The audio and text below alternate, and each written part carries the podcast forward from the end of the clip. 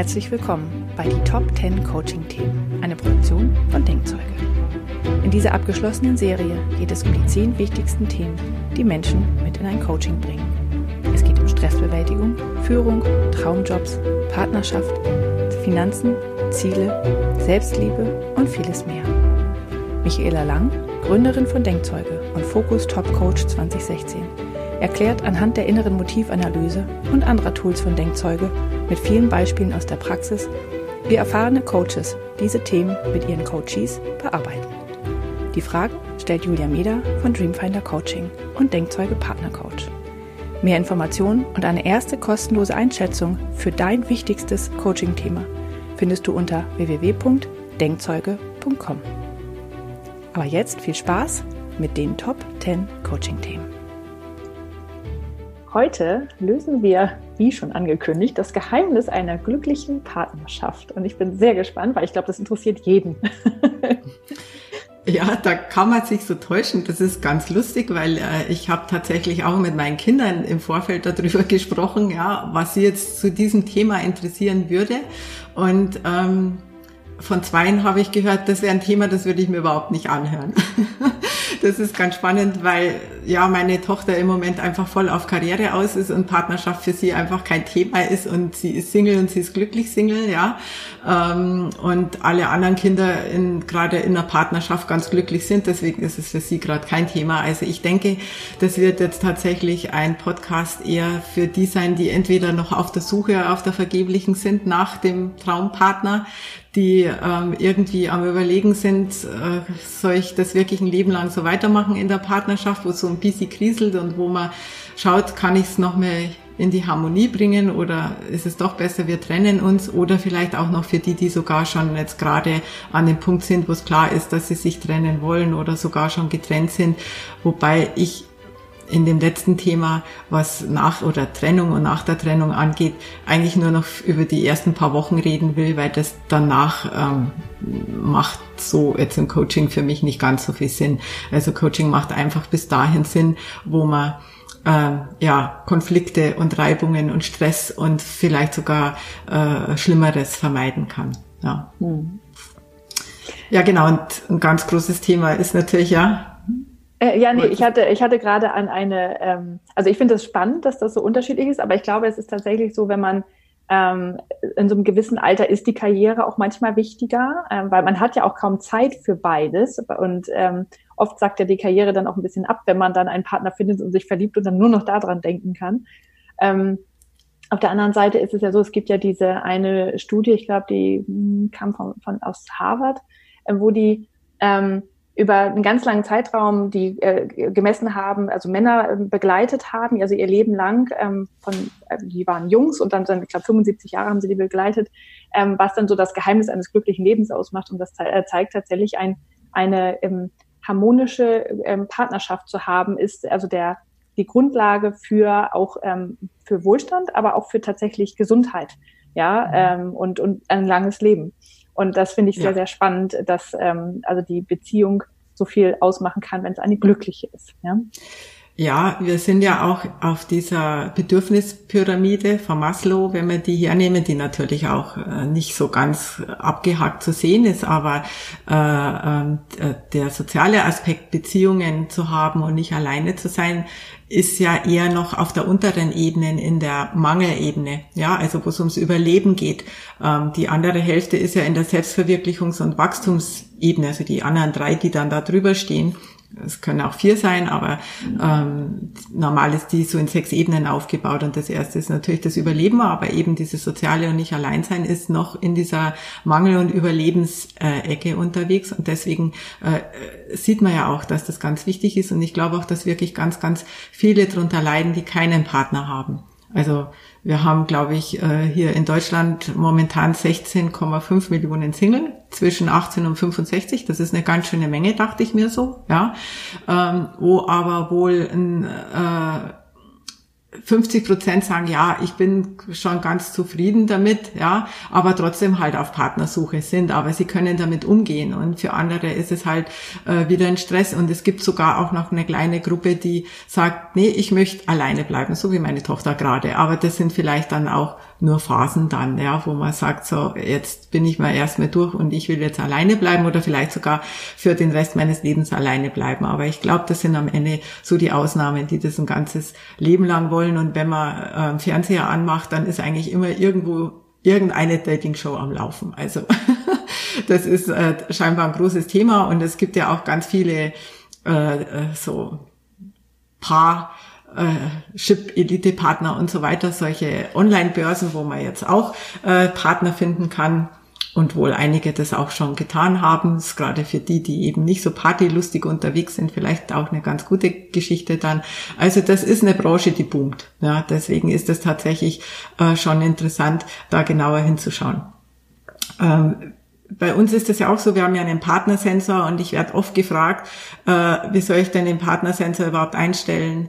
Wenn ich ein wenn ich gar keinen Partner habe oder eben auch bei der IMA, wo es dann diese Fragen rund um die Familie gibt, ja, wo ich dann gerne sage, naja, da kann man eben dann mal Wunschkonzert spielen. Und das ist dann auch mal ganz interessant, wenn man den Partnersensor und auch die IMA dafür hernimmt, ja, weil die große Problematik bei Menschen, die einen Partner suchen, ist oft, dass sie sich, dass sie sehr genau wissen, was sind denn meine drei oder nicht drei, was sind mir die wichtigsten Dinge, ja, so, und wenn ich jetzt wieder von unserer IMA, von der inneren Motivanalyse mit aber insgesamt 20 Motiven ausgehe, dann weiß ich vielleicht, mir ist wichtig, dass mein Partner Ästhetik hoch hat, mir ist wichtig, dass er auch mit mir äh, äh, abenteuerlustig ist. Also jetzt sage ich es mal in den Motiven, ähm, man sagt es dann natürlich in anderen Worten, aber man weiß immer genau, was man unbedingt haben will oder was man auf keinen Fall mehr haben will und man vergisst das ganze andere.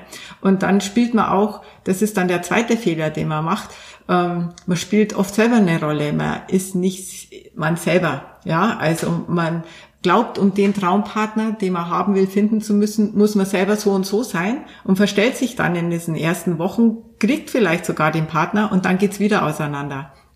Und die Gefahr ist natürlich, je öfter sowas passiert, umso äh, schwieriger wird das mit dem eigenen Selbstwertgefühl, ja, weil man immer wieder das Gefühl hat, ich bin beziehungsunfähig, ich kriege das nicht hin und äh, also man gerät auch in so Muster rein. Und ich glaube, äh, das Coaching kann da ganz gut helfen, erstmal zu verstehen, in welchem Muster stecke ich gerade, ja, wie kann ich dieses Muster auflösen, sich selber äh, kennenzulernen, eben wie bin ich angetrieben, ja, dann haben wir so eine Übung, die heißt Beziehungsbilanz, mal zu schauen, warum sind meine letzten Beziehungen jetzt im Zusammenhang mit der IMA, mit den Motiven auseinandergegangen, wo waren die größten Reibungspunkte, sich auch mal darüber bewusst zu werden und dann auch mal äh, am Partnersensor zu schauen, wo gab es die größten Probleme jetzt nicht in, in meinem Verhalten und in meinen Gewohnheiten und in meinem Antrieb, sondern wo gab es die tatsächlich im Leben. Also der Sensor äh, äh, hat halt dann so Punkte auch wie Aufteilung, gemeinsame Zeit, Sexualität ist auch damit abgecheckt,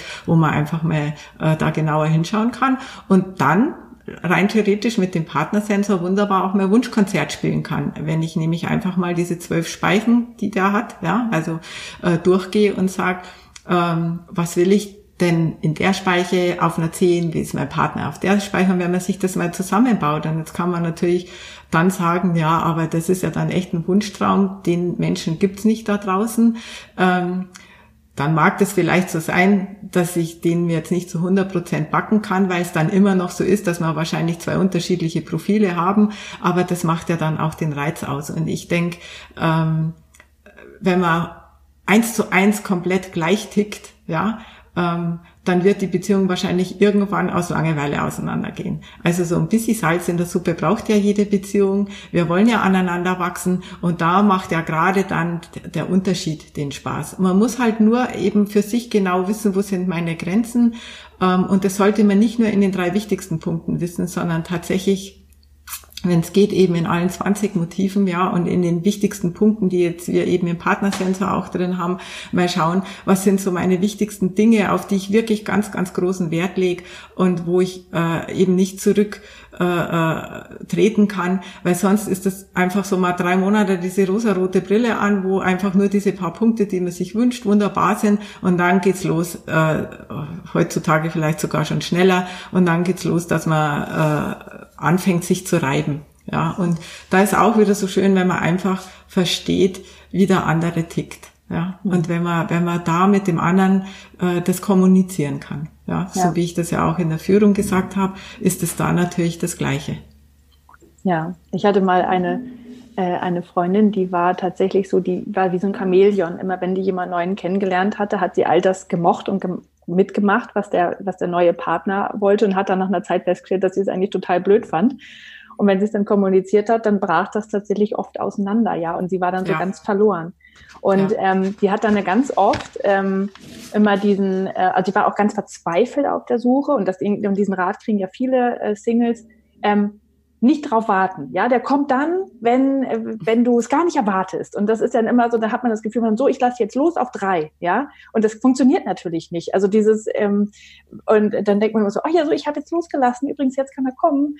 Aber das, das geht ja nicht, ja. Und aber wenn man da tatsächlich bei sich bleibt und einfach so ist, wie man ist und sich so selbst akzeptiert und sein Leben vor sich hin lebt sozusagen, dann lernt ein der andere ja tatsächlich in dem Moment kennen, wo man, wo man echt ist. Ja, und ich glaube, das ist eher so dieser Rat, ja, dieses ähm, geh nicht so auf die Suche so krampfhaft, weil dann verstellst du dich tatsächlich und dann funktioniert es halt auch nicht, weil dann ziehst du die falschen Menschen an, die da gar nicht zu passen. Ähm, und ja. ja. Also das ist eben ganz, ganz wichtig, ja, dass man erstmal wirklich bei sich anfängt, ja, und ähm, auch oft liegt nämlich auch wirklich so ein äh, Selbstwertgefühl da im Weg, dass man sich selber stärkt, dass man ähm, erstmal mit der Selbstliebe anfängt. Weil wenn ich mich selber nicht lieben kann, wird es auch schwieriger, den anderen zu lieben, weil was dann passiert ist, dass ich ja nur erwarte, dass der andere mich liebt, weil ich mich nicht selber lieben kann. Man wünscht sich eigentlich die Beziehung von außen, die man sich selber im Inneren nicht geben kann. Und deswegen ist es immer wichtig, also als Single kann ich wirklich jedem nur raten, ähm, vor allem wenn er schon am Verzweifeln ist, dass er sich da mal ein Coaching gönnt und bei sich mal anfängt. Ja, bei manchen habe ich das auch schon erlebt, wo dann Beziehungen am Auseinandergehen waren, wo ich einfach im Coaching festgestellt habe, okay, der Partner ist für alles offen, der ist für alles bereit, der ist bereit, sich zu verändern, der ist bereit, das mitzumachen und das mitzumachen. Und dann stelle ich eben über die Motive fest, dass derjenige sich selber komplett im Weg steht, weil er eben zum Beispiel ein hohes Bestätigungsmotiv hat und ähm, nie genug Anerkennung kriegt und das ständig immer wieder Thema ist in, in, in, in der Beziehung oder das Ordnungsmotiv zu ausgeprägt ist oder äh, zum Beispiel ein ganz klassisches Motiv, eine Motivkombi. Wenn ich Hochunabhängigkeit habe und Hochfamilie habe, ist es unglaublich schwierig, mich selber dann in einer, in einer Partnerschaft auch zurechtzufinden. Weil einerseits wünsche ich mir äh, diese Zusammengehörigkeit, ja, diese Zugehörigkeit, dieses, dieses familiäre und aufgehoben sein. Und auf der anderen Seite laufe ich ständig wieder davon, weil ich meinen Freiraum will und meine Unabhängigkeit haben will. Das heißt jetzt nicht, dass das in der Kombination nicht gehen kann. Das geht, aber man muss sich darüber bewusst sein und da muss man eben erstmal bei sich anfangen, wie kriege ich mich denn da selber äh, in, in Griff, dass das für mich okay ist und nicht die Erwartungen wieder an den anderen abzugeben. Und das passiert leider zu oft, dass man immer wieder so hohe Erwartungen an, an den anderen hat, der nämlich meine Lücken füllen soll ja, oder mich ergänzen soll oder am besten hier und da genauso ticken soll wie ich. Also das variiert ja auch zwischen, da soll er genauso sein, da soll er mich ergänzen und erfüllen, da soll er meine Lücken schließen und das machen, was ich nicht kann. Und da ist die Erwartungshaltung einfach schon immer sehr, sehr hoch bei vielen Menschen und deswegen finde ich so wichtig, dass man bei sich selber anfängt, dass man erst seine eigene innere Stärke gewinnt und sich klar wird darüber, ähm, naja, also warum sind jetzt alte Beziehungen kaputt gegangen und was kann ich jetzt verändern in Zukunft, dass eine neue Beziehung in Zukunft besser funktioniert. Und wenn man dann eben in einer Beziehung ist, auch lernt, ähm, dass eine Beziehung auch immer zwei Menschen sind, die da miteinander zu tun haben, ja, und zwar nicht nur diese ersten verliebten Wochen, sondern eben auch dann, wenn mal die Herausforderungen auf einen zukommen, äh, dann muss man auch einfach immer wieder äh, offen sein und nicht den anderen für selbstverständlich nehmen. Und dann kann auch eine Beziehung weiterhin gut funktionieren. Also ähm, nehmen und geben in der Partnerschaft ist einfach das A und O. Ja, ich, ich äh, sehe eine Partnerschaft immer gerne wie ein Cocktail. Ja, ähm, ich bringe mich mit, der andere bringt sich mit. Und wenn du jetzt beispielsweise, ähm, ich weiß gar nicht, wie die heißen, ich bin nicht so ein Cocktailtrinker, aber es gibt da so einen, wo man Orangensaft und Grenadinesirup oder irgendeinen roten Alkohol reinpackt und dann wird halt aus Gelb und Rot wird halt Orange oder aus Orangensaft und Blue Curacao wird Grün. Also es wird eine Alchemie. Es vermixt sich und das ist auch so. Ich weiß nicht, wie das bei euch so ist, aber ich kenne das schon, dass man Paare miteinander oftmals auch anders erlebt, wie die wirken, als wenn sie alleine mit anderen unterwegs sind. Ja, also wir werden ein Mix, wir werden ein Cocktail, ein menschlicher, und da kann es halt einfach mal zu Reibungen kommen und da kann man sich halt dann vielleicht auch mal unterschiedlich weiterentwickeln und weiterbewegen, je nachdem, was den einen oder den anderen wie stark antreibt. Ja. Mhm. Aber auch in dem Fall, ne? also sowohl bei Singles als auch bei, bei Paaren ist halt das Thema Selbstliebe und die eigenen Stärken ähm, zu erkennen und, und zu fördern und einfach bei sich zu sein, ist halt einfach unglaublich wichtig, ja. Ähm, also das ist, man weiß ja auch selber, wenn man einen Menschen sieht, der sich selbst liebt und einfach, und, und dann nicht im Sinne von, von Narzissmus, sondern einfach, der mit sich zufrieden ist und total entspannt ist. Man fühlt sich ja unglaublich von diesen Menschen angezogen. Ja, das ist ja so schön, bei denen zu sein, weil die wollen nichts. Also die wollen einfach, also die wollen was, aber die, die brauchen nicht dieses, ähm, sag mir, dass ich toll bin, ähm, sondern es ist einfach schön und die strahlen. Und das, wenn man sich vorstellt, man ist selber so, das ist ja, das ist ja total schön, ja. Und dann zieht man natürlich auch ganz anders die Menschen in sein Leben, ja. Wenn man ja, das hat. genau. Genau, und das, ja, das ist ja immer so, also es ist jetzt immer die Frage, wo ist man, bin ich auf der Suche oder bin ich in der Partnerschaft? Ja, jetzt haben wir ja ein bisschen über das geredet, wenn ich auf der Suche bin. Und in der Partnerschaft ist es ja auch nicht so, dass es einfach ständig nur glatt läuft. Ja, irgendwann kommen dann vielleicht auch noch Kinder dazu, dann kommen noch mal zwei komplett neue persönlichen Persönlichkeiten dazu, die ja auch erstmal natürlich die volle Aufmerksamkeit brauchen, aber die sich auch äh, im Laufe des Wachstums mit ihrer eigenen Persönlichkeit immer mehr einbringen. Und das verändert ständig die Energie, ja. Und das Schlimmste, was eben passieren kann, und das passiert eben äh, oftmals schon, bevor man Kinder hat, aber dann auch, wenn man Kinder hat, ähm, dass man sich gegenseitig einfach nicht mehr wahrnimmt. Man ist nur noch bei sich, nur noch bei seinen Problemen. Und man ist leider Gottes auch viel zu sehr immer auf das äh, äh, verhaftet, was man nicht mehr hat oder was einen stört. Ja, man verliert aus dem Blick, was man doch noch Gutes hat und ähm, was doch Tolles an einem anderen Partner ist. Warum habe ich mich in ihm verliebt? Ähm, äh, ist das noch da oder ist das verloren gegangen? Ich meine, wenn sowas dann ganz ver verloren geht, ist schon klar, dass man irgendwann vielleicht sich auseinanderentwickelt hat und sich trennen muss. Ich bin auch nicht generell gegen Trennung. Ja, ich äh, bin selber jetzt äh, zum dritten Mal verheiratet äh, und es hat gedauert, bis ich meinen richtigen Partner gefunden habe. Ähm, aber ich konnte es eben aufgrund dann dessen, dass ich jetzt über die inneren Motive und über unsere ganzen Geschichten und Coaching-Ausbildung und so weiter ähm, mich auch selber ganz anders wahrnehmen konnte, mit mir selber zufriedener war, äh, meine Erwartungshaltungen runtergeschraubt habe und ich mich jeden Tag wirklich aufs Neue freue, ähm, was mein Mann einfach Gutes und Schönes im Leben mitbringt und äh, auch in den Motiven, wo wir unterschiedlich sind, das Positive und nicht das Negative sehe. Ja, also ich meine, du weißt es, habe das auch in einem anderen Podcast schon mal erwähnt, dass bei uns eigentlich nur ein Motiv immer wieder das Problem ist, das ist Ordnung weil ich da deutlich höher bin als er.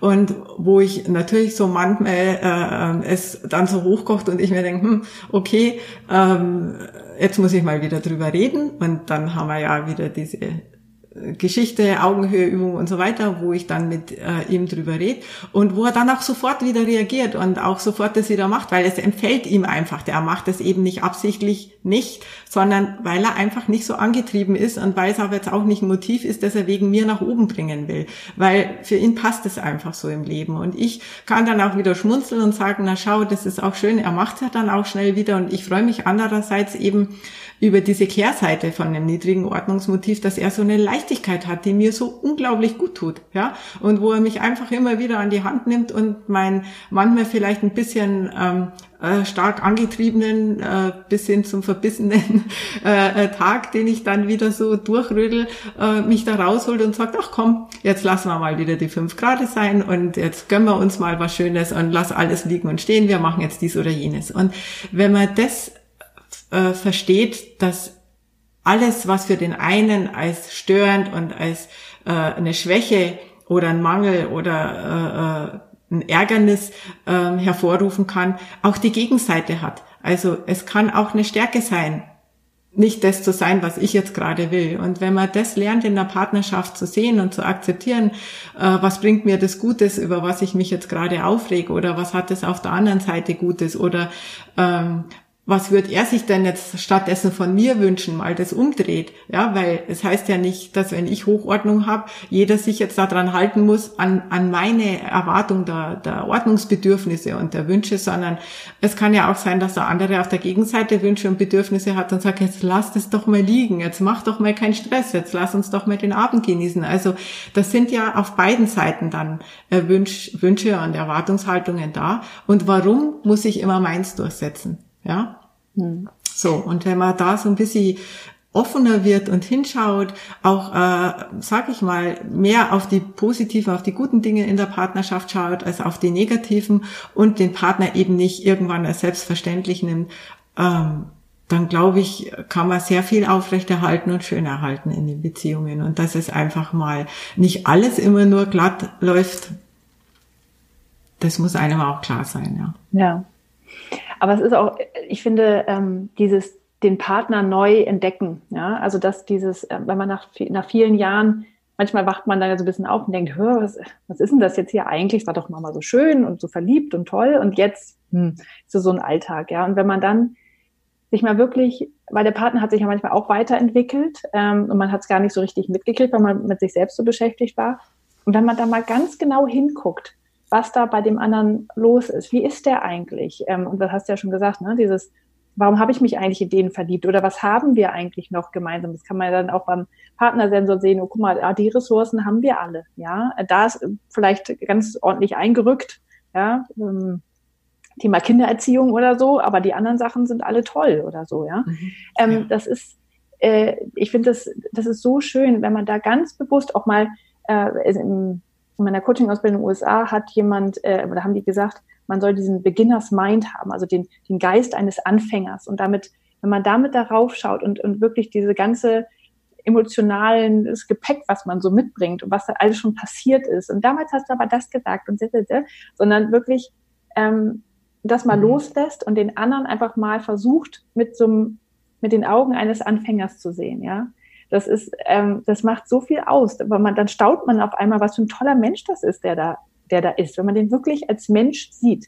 Und wenn der andere sich dann gesehen fühlt, verstanden fühlt in seiner Art, wie er ist, und er merkt, ich darf so sein, ähm, dann äh, und dann noch davon ausgeht, dass der andere immer nur das Beste im Sinn hat, ja, also dass jeder tut sein Bestes, dann äh, dann kommt man da wirklich wieder schön in so eine in so eine Schwingung miteinander, weil man äh, und kann sich ganz neu verlieben teilweise auch, weil das einfach, mhm. man merkt, was für ein toller Mensch das ist, ja. Ja. Ja, das ist so. Und äh, uns passiert das eigentlich ständig. Wir verlieben uns wirklich ständig neu ineinander und das ist auch äh, immer wieder schön. Und ich erlebe es auch ähm, äh, also nicht nur in den Coachings, äh, wenn Paare zu mir kommen, sondern auch äh, über unseren Partnersensor. Ich sehe ja die Statistik, ja, und finde es dann äh, eigentlich jetzt sehr interessant, dass die Durchschnittszufriedenheit aller Partnersensoren, die ausgefüllt wurden, bei 7,3 liegt. Also da ist eine Zufriedenheit von 73 Prozent da. Das ist sehr hoch, ja. Und ich denke, dass da sehr viele viel zu schnell wegen eben ein oder zwei Themen, die gerade nicht funktionieren, ähm, schon auf dem Absprung sitzen, ja. Ähm, das, also habe tatsächlich auch ich für mich jetzt noch mehr reflektiert mit meinen ersten beiden Beziehungen, wobei ich für mich äh, sagen kann, also ähm, in der ersten Beziehung mag das vielleicht gewesen sein, da war ich einfach noch zu jung und zu unbedarft und das hätte man sicher alles noch retten können. In der zweiten Beziehung weiß ich, da habe ich mich so gigantisch schnell weiterentwickelt und äh, das war einfach nur richtig dann zu gehen, ja. Ähm, also das ist auch ganz spannend, das mal zu erleben. Und, und jetzt ist es einfach auch so, dass äh, wenn wir ein Thema eben dann mal haben, dann sprechen wir das Thema halt auch an. Und uns helfen da eben auch die Sensoren, dass wir einfach die Sensoren auch mal einstellen und sagen, wo genau ist denn jetzt eigentlich unser Problem? Weil manchmal äh, äh, redet man über irgendwas, redet auch schon aneinander vorbei, weil vielleicht der eine oder andere gar nicht weiß, was er meint. Also es passiert uns jetzt eben nicht mehr, aber das ist in vielen Beziehungen so. Und wenn ich jetzt einfach mal hinschaue und sage, okay, wo genau hakt's denn bei uns und den Partnersensor zum Beispiel mache, ja, ähm, und dann nochmal äh, die Motive dahinter lege und sage, und warum ist ihm das jetzt so viel wichtiger als mir? Ja, äh, weil das oftmals ja auch ein Unterschied ist, dass dem einen das fehlt, was dem anderen gar nicht fehlt, oder der eine sich über das aufregt, wo sich der andere gar nicht aufregt und ich bringe die Motive dann noch mit rein, dann ist das halt wirklich schön. Und ich sehe halt, dass die wirklich brennenden Themen interessanterweise im Partnersensor, die wirklich brennen dann ähm, mit 5,9 äh, tatsächlich das Sex, Liebesleben und die Romantik ist. Also das ist bei uns eine Thematik. Ähm, und gleich dahinter dann kommt, äh, dass man zu wenig gemeinsame Zeit hat. Ja, also das hängt auch ganz oft zusammen und oftmals werden wahrscheinlich die Kinder zusammenhängen. Vielleicht gibt es natürlich auch andere Gründe, dass man sich eben jetzt von den Interessen her äh, zu weit auseinander bewegt im Laufe der Zeit. Ähm, bis dahin, dass es auch mal eine ästhetische Geschichte sein kann, ja, dass man den Partner nicht mehr attraktiv findet. Aber in der Regel hängt das äh, ganz oft dann mit dieser gemeinsamen Zeit zusammen und mit einer Erwartungshaltung, die man dann hat, um den Alltag zu bewältigen. Wer soll was tun? Verantwortung verteilen und so.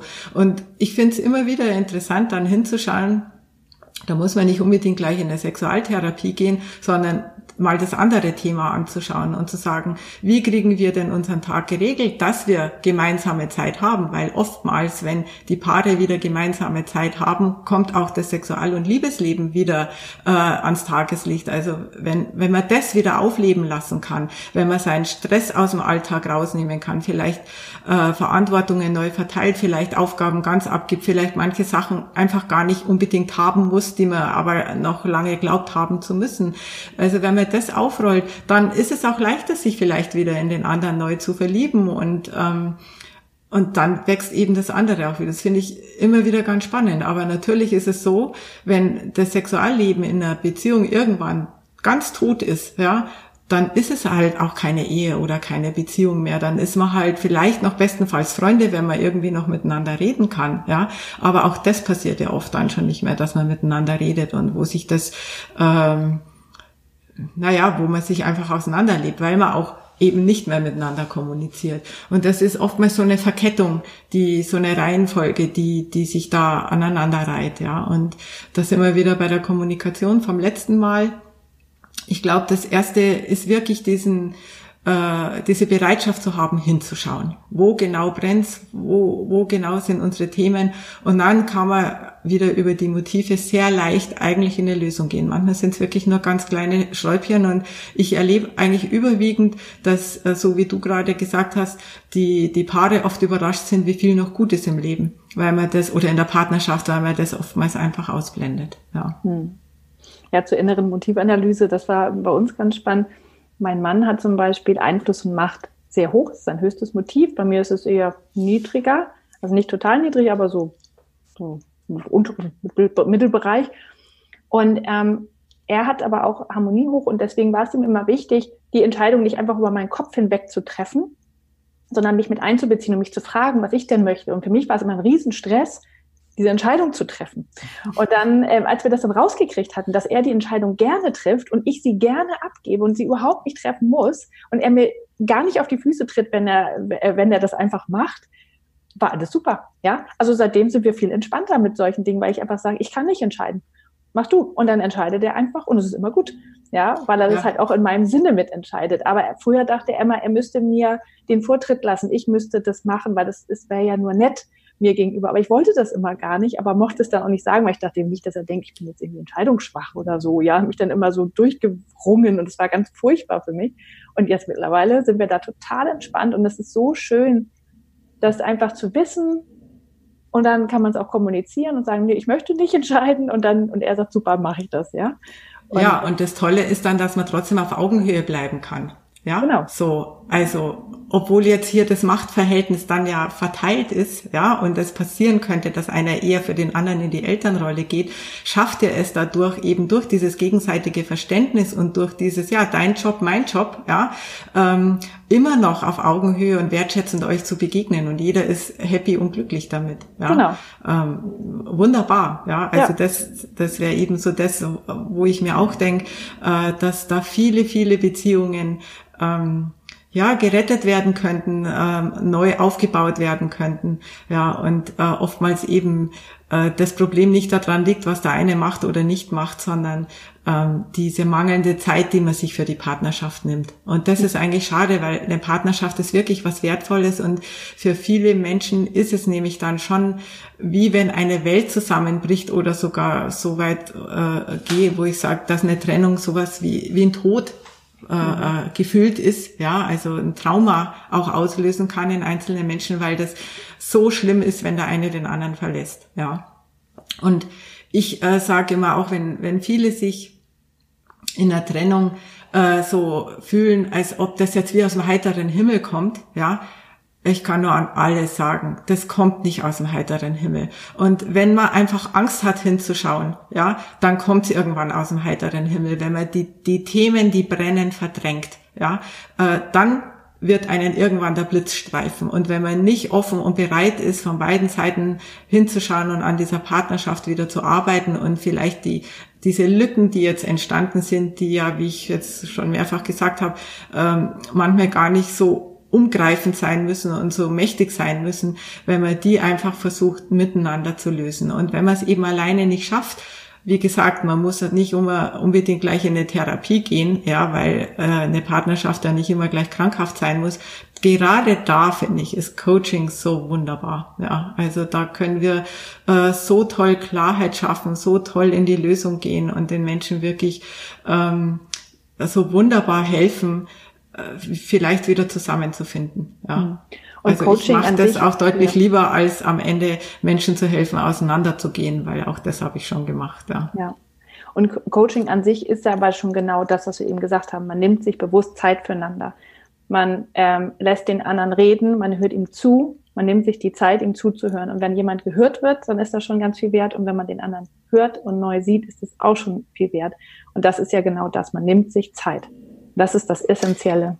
Ja. Man muss einfach für sich im Leben, äh, glaube ich, immer wieder auch sich fragen, an welcher Stelle steht für mich eine gute Partnerschaft. Ja, wenn es eben so ist wie bei meiner Tochter, die sagt, im Moment ist mir die Karriere das Wichtigste. Ich will jetzt studieren und ich will mein Staatsexamen schaffen und ich will das mit guten Noten machen und ich will einfach den besten Job kriegen, den es da draußen gibt und dann kann von mir aus irgendwann ein Mann ins Leben kommen und sie kommuniziert es auch für sich so und lebt es auch so, dann ist alles gut, ja, ähm, dann äh, kann man eben so damit umgehen. Und wenn man in einer Beziehung äh, bereits schon ist und sagt, ja, für mich ist trotzdem die Karriere das Wichtigste, dann muss ich wenigstens so fair sein und sagen, wie lange kann der Partner, ist der bereit, das mitzugehen? Ja, weil wenn die Partnerschaft irgendwann nicht mehr, also ich sag mal, auf den Top drei äh, äh, Dingen steht, die wichtig für mich im Leben sind, äh, dann ist es tatsächlich besser, wenn ich alleine durchs Leben gehe. Und ich glaube, das muss man sich immer mal wieder fragen. Wie wichtig ist es mir, einen Menschen an meiner Seite zu haben? Wie wichtig ist es mir, den Menschen, den ich gerade habe, an meiner Seite zu haben? Und wie viel kann ich selber dazu beitragen, ja, dass diese Partnerschaft gut funktioniert und nicht nur erwarten, dass der andere immer macht, damit es funktioniert. Es müssen beide und ich finde es schön, wenn es 50-50 ist, ihren Teil in der Partnerschaft einfach beitragen, ja, damit das Ganze äh, gut laufen kann. Hm. Lass uns doch zum Abschluss nochmal tatsächlich ein paar Worte zum Thema Trennung sagen. Was ist denn, ja. wenn es wirklich nicht mehr geht? Ja, also ähm, diese Dinge gibt es ja auch, dass man sich tatsächlich äh, auseinanderlebt, dass sich der eine nicht mitentwickelt, der andere sich einfach zu weit entwickelt hat und so weiter. Also ich hatte das eben in meiner zweiten Beziehung und ich habe lange mit mir gehadert. Also viele Jahre, ja, bevor ich äh, da die Notbremse gezogen hatte, eben weil die Kinder da waren schon und so. Ähm, aber irgendwann habe ich gemerkt, es ist an meine Substanz gegangen. Ich bin krank geworden, nicht nur psychisch, auch äh, körperlich mit Bandscheibenvorfällen und so. Und dann habe ich äh, die Reißleine gezogen. Und äh, bei uns war es leider auch so, dass äh, es, obwohl da viele Gespräche geführt wurden, ähm, sich mein äh, Mann damals wie aus dem heiteren Himmel vom Blitz getroffen gefühlt hat und auch tatsächlich in diese Opferrolle gefallen ist.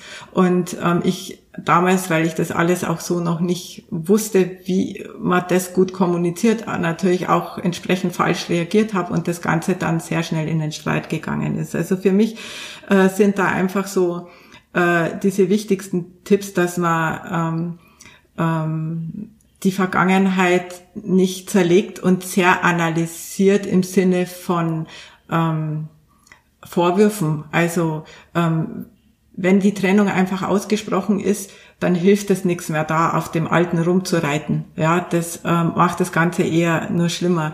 Das Allerschlimmste aber ist, ähm, wenn man sich nur noch Vorwürfe macht hinterher. Ja, ähm, oder, das ist auch schlimm, dass wir nämlich, wenn wir in die Augenhöheübung gehen, ähm, äh, wieder in der Kinderrolle Mitleid hat für den anderen. Das haben nämlich ganz, ganz viele, die dann ständig wieder hin und her switchen und dann hat man wieder Mitleid, dann hat der andere wieder das Gefühl, oh, er kommt doch zurück. Ja, also ganz, ganz schwierig. Man muss auch hier unbedingt nicht auf der kalten, aber auf der erwachsenen sachlichen Seite bleiben können.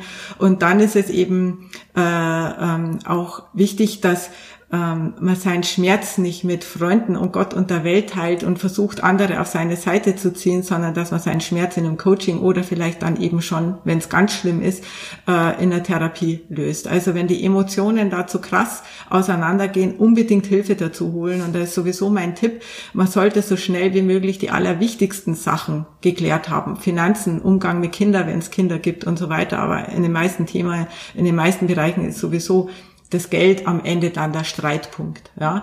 Und bitte auch ein Tipp, wenn man in der Trennung und in der Scheidung ist, also Scheidung ist es vor allem, holt euch nicht einen Anwalt, sondern holt euch einen Mediator oder einen Coach oder einen Paartherapeuten oder irgendwas, der auf beiden Seiten neutral steht, weil ein Anwalt darf nur einen vertreten und der wird immer dich in der vollen Sache vertreten und der wird dir immer alles sagen, was du jetzt optimal rausholen kannst und dann bin ich im Streit. Ja, also auf keinen Fall gleich einen Anwalt holen, sondern am besten einen Mediator, mit dem man die wichtigsten Dinge klärt oder eben einen Coach. Das kann ein Coach genauso gut. Ähm, oder wenn es schon ganz krass ist, äh, kann man auch einen Therapeut dazu holen, ein paar Therapeuten. Also das finde ich ganz wichtig. Ich glaube auch, ähm, dem anderen hinterher zu spionieren, ist nicht so eine tolle Sache. Ja, dann zum Stalker zu werden äh, und ihm alles vorzuhalten, was er plötzlich macht. Ja? Ähm, oder auch, und das erlebe ich auch immer wieder, die Trennung für eine Zeit lang komplett zu ignorieren. Also wir sind einfach erwachsene Menschen, wenn wir in einer Beziehung sind und so weiter. Und natürlich ist eine Trennung schmerzhaft, meistens für die eine Seite mehr wie für die andere, äh, wenn einer sich dafür entscheidet und geht. Ähm, aber wir müssen auch hier versuchen, in unserer Erwachsenenebene zu bleiben und äh, vernünftig miteinander umzugehen und die Emotionen aus dieser Lösung äh, versuchen, da rauszulassen und woanders Hilfe zu suchen, wie ich mit meinen Emotionen da besser umgehen kann und wie ich ähm, den Schritt in dieses Leben danach ähm, finden kann. Ja, was für viele natürlich sehr, sehr schwierig ist, vor allem wenn sie nicht gearbeitet haben. Und irgendwie schauen müssen, wie sie jetzt mit den Kindern überleben. Also das ist kein Spaß, aber Emotionen sind nicht unbedingt hilfreich in der Lösung, sondern die sollten auf einer anderen Ebene stattfinden. Mhm. Sehr schön. Ja. Also die drei Phasen der Partnerschaft. ja, genau. ähm, ja, das war ja tatsächlich ein sehr schönes Bild. Also ich glaube, da kann man noch mal ganz, ganz gute Tipps mitnehmen für sich selbst. Ähm, und das ist, man bleibt ja, sollte ja auch mal bei sich selbst bleiben und sich das anschauen, was da ist. Ähm, und wenn man den Partner dann ähm, mit neuen Augen, Augen sehen kann oder einen potenziellen Partner oder vielleicht auch sogar den Ex-Partner ähm, und da ein bisschen mehr Ruhe reinbekommt und äh, ja einfach in die Selbstliebe geht, dann ist das was sehr Schönes. Also ich hoffe, da konnten wir ein bisschen zu beitragen heute. Ja, das hoffe ich auch. Und vielleicht abschließend noch ein Tipp, weil äh, ich das auch äh, gelesen habe, dass die meisten äh, Beziehungen im Urlaub oder gleich nach dem Urlaub auseinandergehen oder einige Wochen vor dem Jahreswechsel auseinandergehen. Da hat wahrscheinlich auch so die Winterdepression so seinen Einzug, ja, wo dann einem im wahrsten Sinne Wort, des Wortes die Dunkelheit und die Decke auf den Kopf fällt und man sich da dann plötzlich zwanghaft rausquälen will. Also nicht warten bis, bis äh, wirklich der, der Untergang schon droht oder man plötzlich im Urlaub dann anfängt, seine Probleme zu besprechen. Das, glaube ich, ist der völlig ungünstigste Ort, um seine Probleme zu besprechen. Im Urlaub sollte man gemeinsame Zeit genießen und man sollte eher die Dinge tun, die einem wieder Spaß miteinander machen, als im Urlaub anzufangen, über die Probleme zu reden. Also, äh, wenn ihr ein Thema in der Partnerschaft habt, dann klärt es bitte vor dem Urlaub und geht die Themen an, wenn die Themen brennen und nicht erst, wir reden im Urlaub darüber, weil der Urlaub ist echt zu schade dafür. Ja. genau. Ja, und man hat dann auch nicht mehr das Netz, ne, das einen auffängt ähm, und die, die gewohnte Umgebung. Also das kann das wirklich manchmal dann noch schwieriger machen irgendwie, wenn man da dann allein ist mit seinen Gefühlen. Naja, es ist einfach traurig, wenn, wenn man einfach am Ende erst im Urlaub Zeit hat, miteinander zu reden. Und man sollte sich darüber bewusst werden, dass man sich regelmäßig Zeit einräumt, über brennende Themen zu reden. Und natürlich geht es nicht bei allen, weil wenn Kinder im Spiel sind, dann kann man nicht immer die Kinder abstellen. Es hat nicht jeder Eltern und es hat nicht jeder äh, eine Kita vor Ort, wo man mal zu Kita-Zeiten vielleicht miteinander reden kann, sondern bei vielen ist der Alltag einfach so getaktet, dass halt tatsächlich keine Zeit mehr bleibt. Ja, aber ich sage immer, es gibt immer eine Lösung. Ähm, man muss einfach nur bei jedem hinschauen, was gibt das System her, was, äh, äh, was ist möglich, wo sind Ressourcen, auf die ich zurückgreifen kann, wo gibt's auch mal vielleicht einzelne punktuelle Hilfemöglichkeiten, die man da in Anspruch nehmen kann, ohne dass ich gleich eine Tagesmutter oder eine Nanny oder eine Dauerkita oder was brauche.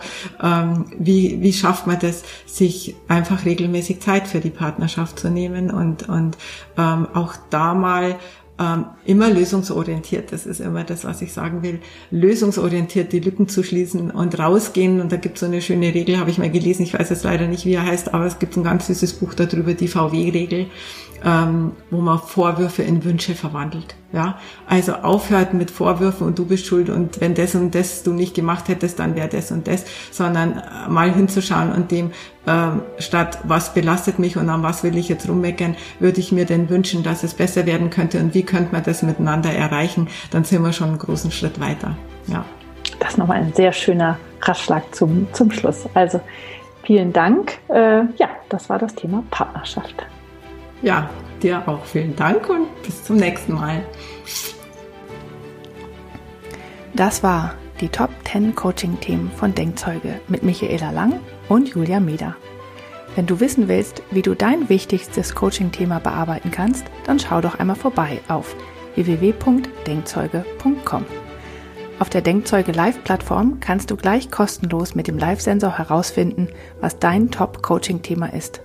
Außerdem findest du dort auch weitere Möglichkeiten, um dein Thema zu bearbeiten, sowie Zugang zu den Denkzeuge-Coaches.